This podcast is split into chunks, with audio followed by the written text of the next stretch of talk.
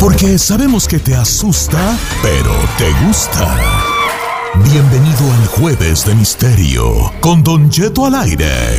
Historias perturbadoras. Se solicita discreción.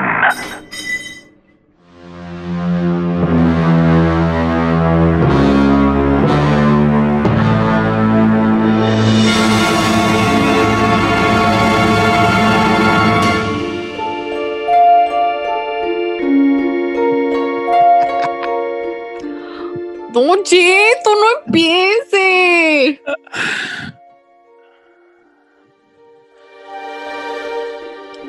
La pregunta del millón. ¿Acabará su historia hoy, Don Cheto? Deja de tragar primero. Ah, perdón. La pregunta del millón acabará.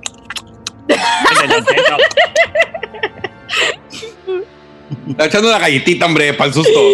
Señores, eh, ok, ok, a ver, no se me emocionen porque luego no quiero yo reclamos. Esta historia que le estoy contando, yo desde el jueves se la estoy contando, es de nuestro segmento Jueves de Misterio, una historia larga, pero que creo que ha valido yo la pena por, porque la gente le está, le está gustando mucho. Tuve muchas críticas porque no la terminé el jueves, luego no la terminé el viernes, luego no la terminé el lunes, que ve que hoy la iba a acabar. Y si todo pinta que hoy se acabe. Pero para que la historia termine hoy, tengo que agarrarla de donde la dejé. Ya no voy a hacer la recapitulación de lo que sucedió antes. Si usted no ha escuchado la- la- las primeras tres partes de la historia, ya está en YouTube, en el canal de Don Cheto de YouTube. Ok. Allí puede escucharla las tres partes previas. Esta es la cuarta parte de la historia. Ok. Y me quedé ayer en el exorcismo de la muchacha que se iba a llevar a cabo por parte de la curandera. ¿Estamos de acuerdo? A ver, ¿qué recuerdas donde me quedé, Giselle? No tienes que ser exacta, ¿ok? Le No estaba haciendo, le estaba haciendo la limpia a la señora, a la muchacha. Ajá. Cambió de, y, y- y iba a cambiar de técnica, pues. No le había funcionado. Usó el una huevo de y no funcionó. El huevo, ¿qué más usó? Usó primero los, los- las, las, La- ma- las ramas, las ramas, ajá. Y luego, El huevo. y luego, Eh, Ya ay, no me acuerdo. ya no me- ajá. no, el No. limón. Oh, el limón. ah, sí, cierto, pudrió. el limón. El You're right. limón, el agua bendita y después el fuego. Ah, ok. Bueno, entonces de ahí agarro yo la, la, la historia. Ok. Pues resulta que la, la, la curandera, ¿se acuerdan que, le, que, que- que mandó a la ayudanta a que le llamara a otras, a otras curanderas de los alrededores? Sí. Bueno, cuando llegaron las otras curanderas de los alrededores, ahí es donde empiezo mi relato.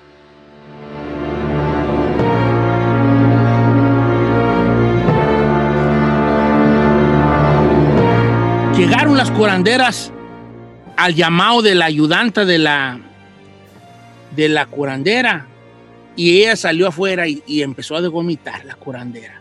Después de haber practicado o, probado el fuego, una cosa que ellas usan para re- retirar espíritus malignos, el fuego, una danza que hacen ellas con, unos, con unas eh, palabras, eh, no sé en qué idioma, alrededor del fuego, no funcionó con la muchacha, le llamó a estas curanderas. Cuando llegan las curanderas le dice, ¿ya probaste tal cosa? Sí. ¿Ya probaste el fuego? Sí. Si ya probaste el fuego y no, y no te dice quién es, necesitamos pedirle ayuda a él. Les contaba que dentro de la, del cuarto donde la señora llevaba a cabo sus trabajos, cualquier tipo de trabajos que sea que ella realizaba, había una foto que llamaba la atención porque no, no tenía que ver con ningún santo conocido ni con alguna imagen por allá de, de, eh, de la Yorubá ni nada que ver con, con, con, con esas, con, eso, eh, con esa situación, ¿verdad? De, de algunos sa- santos o dioses eh, este, africanos, ¿verdad? O antillanos o afro- afroantillanos. Entonces era, era la foto, la foto de un hombre del siglo pasado, con unas, con unas patillas muy prominentes, eh, un poco gordito, ¿verdad? Más go- gordito que otra cosa, y, y- llamaba la atención porque es como si saliera de, eh, de juego en esta habitación. Cuando las curanderas le dicen tenemos que llamarlo a él, la curandera de la casa dijo, está bien, vamos a llamarlo, me debe unos favores. Entran a la casa las tres curanderas, ya la curandera y las otras que llegaron, y empiezan a vestirla para un ritual, un ritual extraño, un ritual desconocido, un ritual donde vamos a darnos cuenta de cómo también ellas necesitan ayuda del más allá. Cuando la empiezan a vestir con una bata especial, empiezan a, a- con unas plantas especiales a pasárselas por el cuerpo, unas, unos manojos de plantas secas, y a, rociarla de algún líquido que no sabemos qué líquido era. Su frente y le empiezan a mojar los brazos y la frente y la garganta. Ella empieza a temblar y cae desmayada. Los presentes, los que estaban allá adentro, aparte de la poseída, miraron cómo se desmayó y quisieron tratar de ayudarla. Las dos curanderas los detienen al taxista y al amigo y le dicen, no, déjenla. Al pasar dos minutos, la curandera se levanta como si nada y empieza a sacudirse la ropa como si hubiese traído un traje. Empieza a mirar alrededor del cuarto, mira las caras de todos los presentes, la curandera, y les dice, muy buenas noches tengan todos ustedes. Mi nombre es Jan Gardek. No era la voz de la curandera, era la voz masculina, una voz de hombre que saludaba a los presentes. Se le queda viendo a, a la poseída y le dice, oh, yo te conozco a ti, yo sé quién eres. Yo me he batido contigo otras veces y necesito que me des a esta hermanita.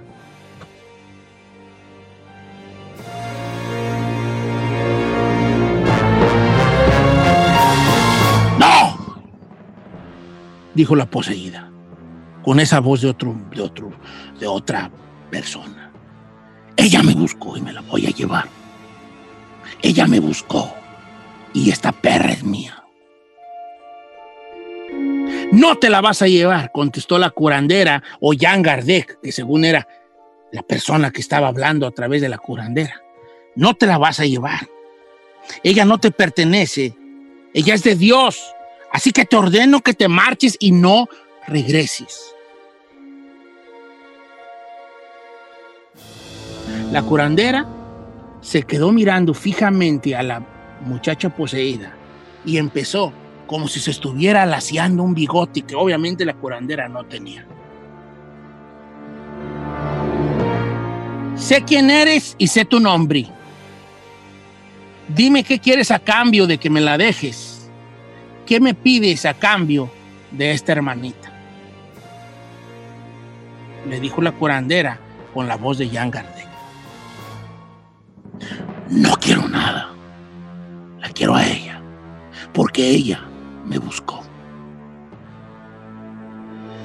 No te la puedes llevar. Vamos, te ofrezco cosas. Cosas que hay que tienen mucho tiempo en que nadie te ofrece. Pídeme y déjamela. La muchacha poseída se le quedaba mirando con una mirada que no era la de ella, como si estuviera muy drogada. Miró hacia todos lados y le dijo, no, me la voy a llevar. No, no te la lleves. Empezó a, a darle vueltas alrededor la curandera o Jan Gardek. Y le dijo, ¿qué te parece un cabro? Un cabro negro como a ti te gusta. Todo negro. Parido de una cabra negra en luna llena. ¿Cuántos años hace que no te ofrecen uno así? Se lo describía como si estuviera describiéndole un platillo o algo así que le gustara mucho a una persona. los ojos de la poseída empezaron a cambiar. No le desagradaba nada, nada la idea. Quería un cabro negro, nacido de otra cabra negra en luna llena, a cambio de dejarla ir.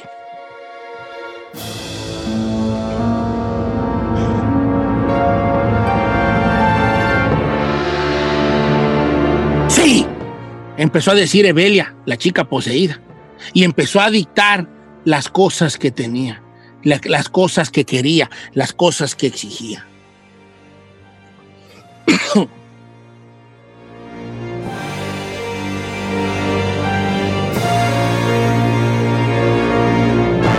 Quiero hacer un pequeño paréntesis antes de ir al desenlace de la historia para platicarles quién era ese tal Jan Gardek que les estaba ayudando en el exorcismo. Por allá en el siglo XIX existió y es un personaje que usted puede googlear y puede investigar si, lo quiere.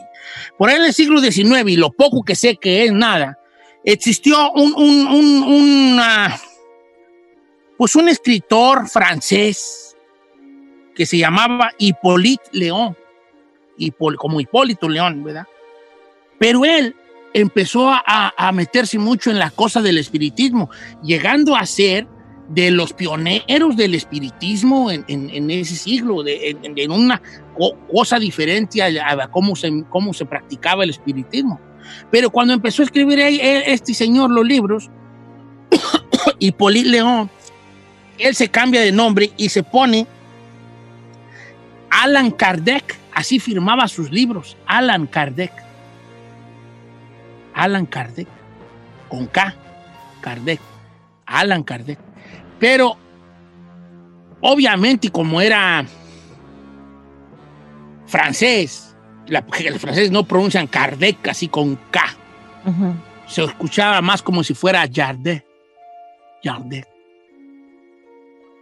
Y el nombre de, de Alan, creo que ellos, los, la gente que lo conocía, le decía a él Jean. Entonces, de Alan Kardec pasa a ser conocido como Jean Kardec.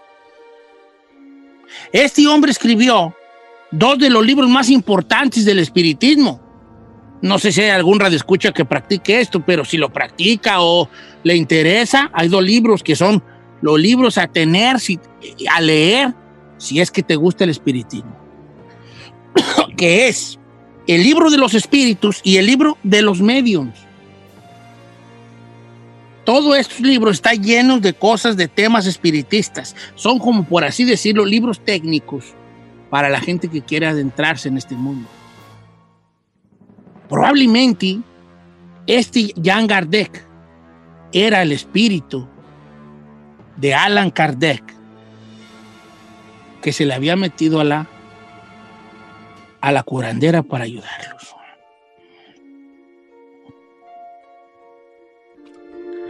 Quedaron en un acuerdo, señores, llegaron a un acuerdo de entregarle de que, de que, de que el espíritu, el, el demonio, le iba a entregar el cuerpo de Belia a cambio de ciertas peticiones.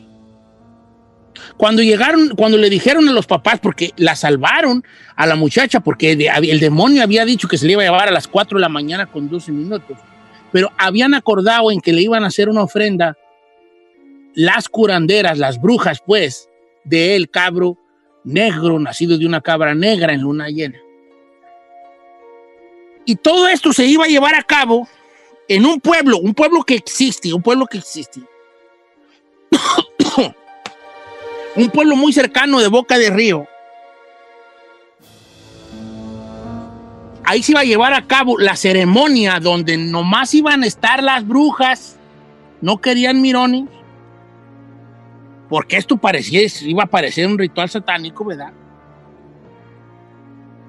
Ah, ahí iban a llevar a cabo la entrega del cabro y después, ya que se le saliera el demonio, hacer otra cosa que estuvo igual de, de- igual de, igual de rara. Se van a Puentejuela, Veracruz, un pueblo donde se hacen muchos exorcismos y dicen que es como uno de los pueblos donde se juntan muchos brujos. Hacen la entrega del cabro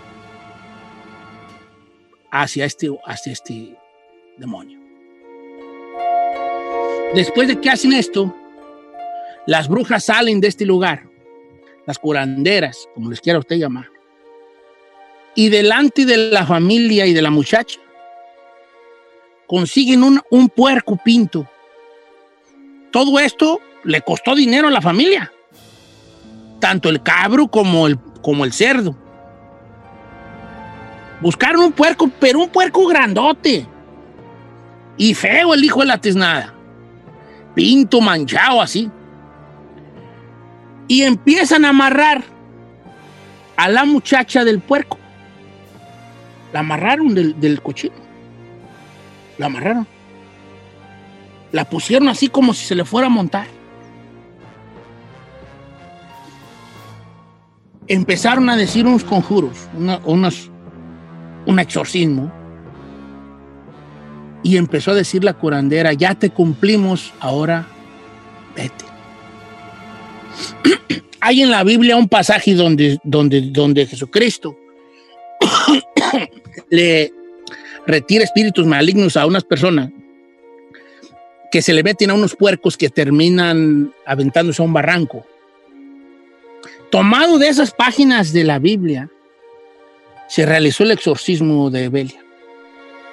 También ella se le amarró de un puerco, de un cochino,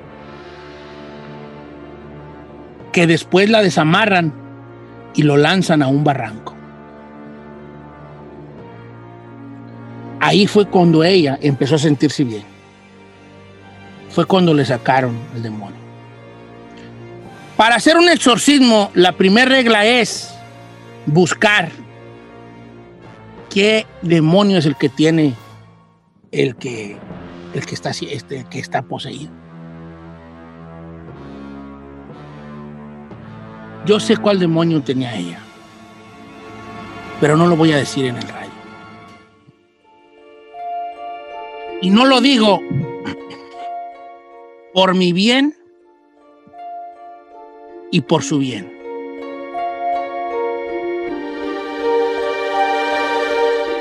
Punten. No lo voy a compartir con ustedes.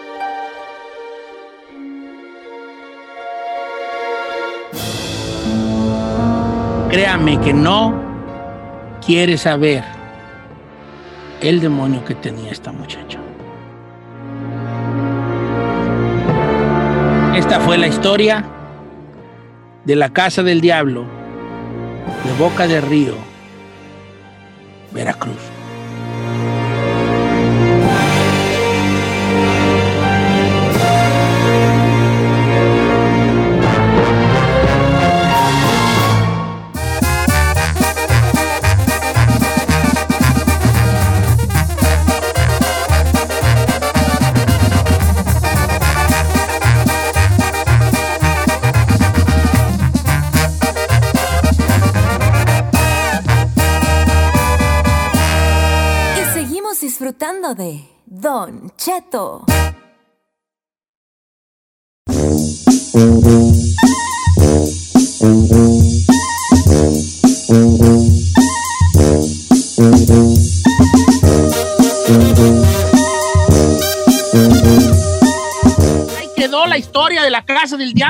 Casa del estero de Boca de Río Veracruz, una de las tantas leyendas que rodean a esta casa. Preguntas, respuestas, dudas, familia, los escucho en Instagram, Don Cheto al aire. Acabó muy plain, señor. Ando bien perdida. ¿A poco A ya ver. acabó así nomás de ya? Ya, se le Sí, acabó. Pero acabó muy chafa, ¿no? Así como que... A ver, a ver. a Oh. ver. Mira, vale. Se acabó Chava, ¿por qué, chinos? Le sacaron el demonio a la muchacha. Sí, pero yo esperaba algo más, no sé. Ya, le sacaron el demonio y se acabó. Ah, no, ¿qué querías que el demonio saliera y dijera, no, pues ahí los veo, muchas gracias. No, es que yo me, muchachos"? yo, aunque yo me saqué de onda a ver, porque yo me saqué de onda porque nomás me quedé así como que la amarraron al puerco, lo que sea, y ya dije, pero qué, luego. La amarran al pu- Lo que pasa cuando hay una de estas, el, el, el, el, cuer, el, el demonio necesita un host. Entonces tú no, no puedes tú sacar un demonio cuando hay mucha gente alrededor porque se le puede meter a otra gente. Ah, ok, ok. Por eso hacen que se le meta un animal que después se sacrifica. Ok. Por eso la amarran al cochino y cuando ya el cochino se le mete el diablo, lo avientan a un barranco. Ajá. ¿Me explico? Ok, como en la. Biblia, como sucedió en la Biblia. Ok, tú chino, ¿qué dices que se acabó muy chafa? ¿Co- ¿Qué querías? ¿Que el demonio saliera y se agarrara espadazos con la curandera, con Jan Gardeg o qué? Yo, Pues, se- de- no sé el si demonio puedes- hizo un pacto para salir de Belia a cambio de ciertas condiciones. ¿Me explico? El demonio ya quería salir de allí a cambio del chivo negro y otras cosas. ¿Me explico? ¿Qué más? ¿Qué más? Platic. Díganme, díganme, yo les contesto todo lo que yo Ok, sé. tengo pregunta. ¿Sintió, sintió presión de que ya terminar la historia y a lo mejor no dio más detalle o algo No, por señorita, yo, yo la historia la terminé en un segmento porque ustedes dijeron que no hiciera recapitulación. A lo mejor por eso hoy que no hice recapitulación de lo anterior, la sintieron muy, muy carrereada. Don Cheto, el problema es que una, una o dos personas le escribe y ya piensa que eso es lo que quiere toda la gente. Ese es su problema. O, o sea, o sea, no te entiendo cómo que... que- Sí, que porque una o dos personas le dijeron que no hiciera recapitulación, ya no hizo, cuando la mayoría de la gente no se quejó. No, yo digo que la recapitulación no sucedió porque luego la gente dice que la duré mucho. Entonces hoy me fui derecho a- desde el pedazo que no había contado hasta Bueno. lo que sucedió. Le vamos a dar chance de que se reivindique. Díganos quién es el demonio que sacaron. No les voy a pues? decir el nombre del Pero, demonio. a ver, ¿puedo hacer una pregunta? ¿Por qué A no ver. quiere, no, por qué no quiere Mira, decirnos? Una le da miedo o de no? terror. Ahorita vas a ver lo que te voy a decir. Ay, no, no sé. ¡Ah, qué te Es ahí, no se haces cobarda. oh Ven, no voy a decir nada de terror. Mira, Es Giselle, mira. Hay fuerzas inexplicables en el mundo. Ok. y fuerzas, fuerzas que es- ni siquiera voy a decir que malignas, porque que están lejos de nuestra comprensión, Ok. ¿verdad? Tú has escuchado de los ángeles y quiero pensar que crees en los ángeles, ¿verdad? Claro que sí, Los señor. angelitos y los ángeles y los querubines y los arcángeles Sí, y, y las claro, y todo eso. Bueno, el- el- según esto, las jerarquías de los cielos, hay diferentes jerarquías en los cielos. Ok. ¿Me explico? Ángeles Sí. protectores, ángeles guerreros y todo, que a través, según esto de la historia, han estado siendo parte de cosas. Así como el cielo tiene jerarquías, el infierno también tiene jerarquías. Ok. Entonces, manejar esos nombres y esas situaciones es cosa delicada. Ustedes pueden tacharme de, de cursi, de miedoso, de exagerado, lo que usted quiera lo soy. Ajá. Pero yo no me voy a arriesgar a decir nombres de esas de esos, de esos generales de, de generales infernales. Yo no lo voy a decir en el radio. ¿Usted siente que los está invocando de cierta manera? La la creencia antigua era antes tú, an- antes y pregúntale a tus abuelos, antes no podía ni siquiera decir la palabra diablo porque no se podía. No podía ni siquiera era como una invocación que hacías. Entonces, la- los, los nombres tienen poderes, dice. Solo te voy a decir esto. Los nombres tienen poder. Y si yo digo ese nombre, yo no sé qué estoy abriendo y no sé si va, si esa ente vaya a pensar que yo lo estoy llamando. Por eso yo no quiero. Ni lo voy a hacer. Y, le- y dije, no me pregunten y tengo como 100 mensajes. ¿Quién era? ¿Quién era? Dígame quién era. No lo voy a hacer, no les voy a decir quién era. Por su bien. Entonces, si nosotros decimos el nombre así como que invocamos o qué? Probablemente, yo no sé si sí o no. A lo mejor, a lo mejor si tú dices el nombre real de un general del infierno, Ay, no. a lo mejor sí, sí te dice, bueno, ¿me llamabas?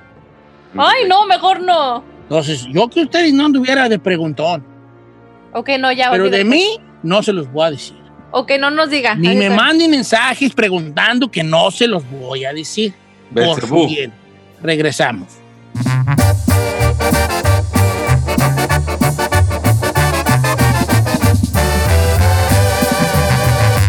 Cheto al aire.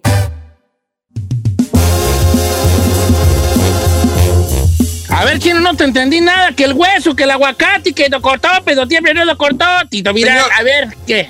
Señor, es que usted, siendo de Michoacán, siempre ha dicho que a usted le da así como un enojo cuando ve que alguien no sabe cortar un aguacate. Bueno, pues le cuento que una mujer se hizo viral. Le voy a decir por qué. Primero, porque agarró el cuchillo y empezó a cortar el aguacate como si fuera en rodajas. Se da cuenta que fuera jitomate. Con todo y hueso. Decía, no sé por qué no lo puedo cortar, está muy duro en el centro. Y lo literalmente salían las rodajas de aguacate con pedazos así del hueso. Y luego dice, ¿esto se comerá o no se comerá? Es algo que se hizo viral, ya que era una, es una, es- compitiendo en una de estos programas de, de comida que se llama Food Network. ¿Como Entonces, realities eh, como un reality. Entonces dices, ¿cómo es posible que tú quieres ser chef? Estás participando en este tipo de realities que es gente que sabe cocinar y no sepas qué es un aguacate, lo estás cortando y todavía preguntas que si lo del medio se come. O sea, Qué bueno que no vi eso, vale. Si no me vea, dame, me voy a subir la presión a mi. Un retortijón, Don Cheto, ahí de estómago. Entonces, obvio, la gente le empieza pues a tirar carrilla porque dices, oye, The Food Network, eh, quieres ser chef, estás participando, ¿cómo no vas a saber cortar un aguacate? Entonces, se hizo viral, es una mujer de color y si quieres te le mando el video No, no me lo mandes, me voy a enojar mucho, vale. Y es por eso que llegamos a nuestro segmento de cómo cortar un aguacate. No, pues se agarra, del, se agarra de abajo, de la parte más ancha. Porque el aguacate tiene pues forma de, pues, de, de- de más, una parte más ancha, como de gota, ¿verdad? Ajá. Se agarra. El cuchillo se va a poner, le vas a quitar la bolita que tiene encima, la de la Sí. punta, le quita la bolita. Le pasa el cuchillo, así lo pones hasta que toque hueso y ya nomás le das vuelta. Así le vas dando vuelta para, y sin mover el cuchillo para que se vaya partiendo. Ahí vas a, vas a cuando ya lo, lo pones de lado y le, pon, le agarras la parte de encima y, la- y le mueves así como la mano de abajo hacia ti y la mano de arriba hacia afuera Twist. y ya va a quedar en dos mitades. Con el mismo cuchillo vas a, a- a encajar el filo en la... ¿Estás oyendo, Giselle? Sí. Te veo oye viendo celular, mensa, y eso es muy importante. Y le vas a encajar el cuchillo en el hueso y le vas a voltear izquierda, derecha y le Y vas lo a sacas. arriba el- eh, sí. Con una cuchara. ¿Con si cuchara tú te crees qué? muy bravo, puedes hacerlo con cuchillo, pero te vas a llevar melgas, mejor no. Con una Estoy cuchara, no hay mejor que una cuchara. Con una cuchara vas tú fileteando, ah, dependiendo del grosor que quieras tú, el aguacate. Esto sí así porque para que rinda más el aguacate. No necesitas un una pedazo de media pulgada o de una pulgada. Es nomás una cosa cuchareadito, nomás así, para que le pongas donde tú quieras, dependiendo. ¿Usted consideraría que es prácticamente un sacrilegio a la gente que no le gusta el aguacate? 100%. ¿Tú en qué más usas el aguacate, Giselle? ¿En qué? En la cara, hijuela. eh, no, pues, pues en todas las comidas, Don Cheto, si puedo, si es una comida mexicana, yo le pongo aguacate. ¿Tú en qué más En lo usas, chino? Yo lo que son los tacos y los sándwiches. Yo ¿Tacos de a- qué? De todo, de asada, todo lo que lleva tacos. Bueno, obvio, por ejemplo, de cabeza no, pero el, el clásico taco de asada sí tiene que llevarse aguacatito. señor, Aguacate. Como cuando haces carne asada. Sí, carne asada, carne asada, carne asada. Pues yo, yo a los tacos no le pongo ¿No aguacate. le pones aguacate? Pues es que los de estilo Tijuana son pues con aguacate, hija. Sí, no, yo los tacos, acá no se Yo le pongo, yo le pongo aguacate hasta a la hamburguesa y a los hot dogs, señor. No, la Ah, hamburguesa sí. con aguacate es una maravilla. Sí, yo le- Chulada, en, eso- chulada. en los sándwiches, un sándwich sin aguacate no tiene sentido. Ahora, como buen michoacano, señor, ayúdenos a saber cómo llegar a la marqueta, al supermercado y saber cuál es el bueno. Pues es muy sencillo, chino. Eh, Nomás una cosa sí les pido, nunca le quiten la borrita de arriba porque No. me lo maduran más pronto, chaval. Eso lo aprendí de usted, eso ya Sí, no yo también aprendí eso. Porque mucha gente llega y, ay, no está, y ya me lo madreacha a mí porque ya se va. Ok, es bien sencillo, es al tacto. El tacto te va diciendo cuándo va a estar, si va a estar hoy o mañana o pasado. Si está muy duro, no lo agarres. Si está más o menos durito así, pero ya partes duras, partes blandas, todavía le falta un día o dos. Si ya lo está a- así como que lo puedas sentir, ya está listo. Si ya se te van los dedos de muy aguado, ya se pasó. Ya está topachichi. Mira, chino, muy fácil. Con una mano agárrate una pompa, con otra mano el aguacate y lo que si está más dura tu pompa, todavía no está duro el bueno el aguacate, la verdad. Eh, Miren, les voy a decir cómo, les voy a decir cómo va a estar bueno el aguacate. Pongan su mano así como si me estuvieran enseñando los cinco dedos. ok. Ahora tóquense el dedo gordo y el dedo chico. Y se tocan el gordito de abajo del dedo gordo. Ajá. Eso es, es un aguacate así, está verde. Sí. Ahora tóquense el siguiente dedo, el dedo del, del anillo. Ese aguacate está verde. Tóquense el dedo del medio. ese aguacate del dedo de en medio ya está bueno. Ahora Ah. tóquense el gordo con el índice. Ah. Ese aguacate ya está, Está pasado. pasado. ¡Ay, Don Chito! Es un máster del aguacate, señor. Entonces, agarre el aguacate, tóquese el dedo gordo y el dedo de en medio Ajá. y, y después tóquese el gordito que tiene usted abajo. Ajá. Así se tiene que sentir el aguacate ya, ya, ya maduro. Ay, sí. Lo que es ser mi. ¿Dónde aprendió ese trick? Por Ay, Michoacán. ¿no? No, ese truco se usa con la carne, pero también en el aguacate funciona. No me está engañando, ¿verdad? No, neta, neta, también el aguacate funciona. Ah, mire. Bueno, gracias, bye.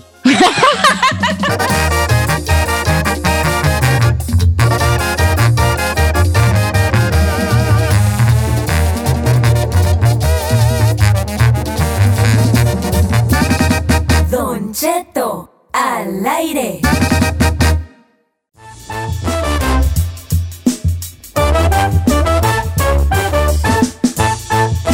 Ya nos vamos, chavalos. Ya, Don Cheto, ya nos vamos. Pero hoy le toca grabar Tengo Talento, mucho talento. ¿Cómo se siente?